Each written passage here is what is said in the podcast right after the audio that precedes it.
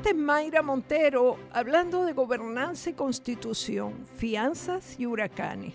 Los asuntos de la gobernanza han quedado desplazados por el tema de la constitución y las fianzas, dramatizados como nunca antes en el caso del sospechoso de asesinar a una mujer en Fajardo, Jensen Medina. Este lunes se ha publicado en este diario una columna de Irán Sánchez, quien fuera juez del Tribunal de Apelaciones, que a mi juicio es la más clara sobre el tema, porque está escrita de, manera contundente, sencilla, para que la entienda el gran público. La constitución de Puerto Rico no puede usarse para una cosa y repudiarse para otra. Hay que tragársela así como está. Y el que no quiera tragársela, que pida la adopción de la constitución americana, que es la que tenemos más a mano. Si se cumplieran los deseos de Trump de intercambiar Groenlandia por Puerto Rico, que ojalá ojalá cuajara, pasaríamos a ser un Estado asociado de Dinamarca, con pasaporte de la Unión Europea y la posibilidad de entrar gratis a los jardines de Tivoli, que le dan, con perdón de la expresión, tres patadas a Disney.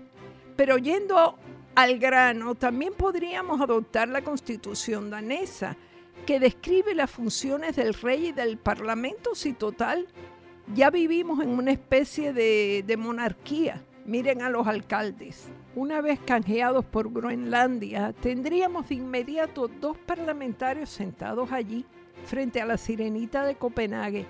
A mí no me parece ni tan descabellado ni tan ofensivo cambiar el tutelaje de Estados Unidos por el de Dinamarca.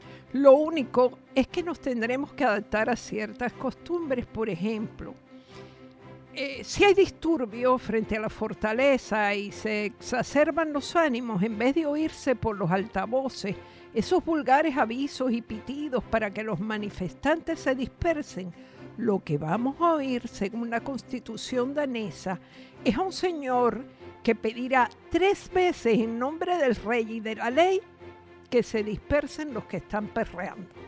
Después de las tres advertencias, cargarán contra la multitud como en todas partes del mundo.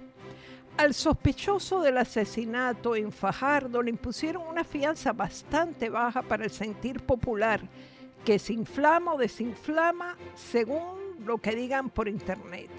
El hombre salió con un grillete y se supone que no va a burlar a la justicia escapando de la isla. Solo se supone, claro lo puede recoger un helicóptero en el techo de su casa y llevarlo a la isla de Mona y allá que lo recoge una lancha y luego otra y otra y otra hasta llegar a Madagascar. Puestos a hacer ficción, puestos a hacer una novela, pues sale perfecta.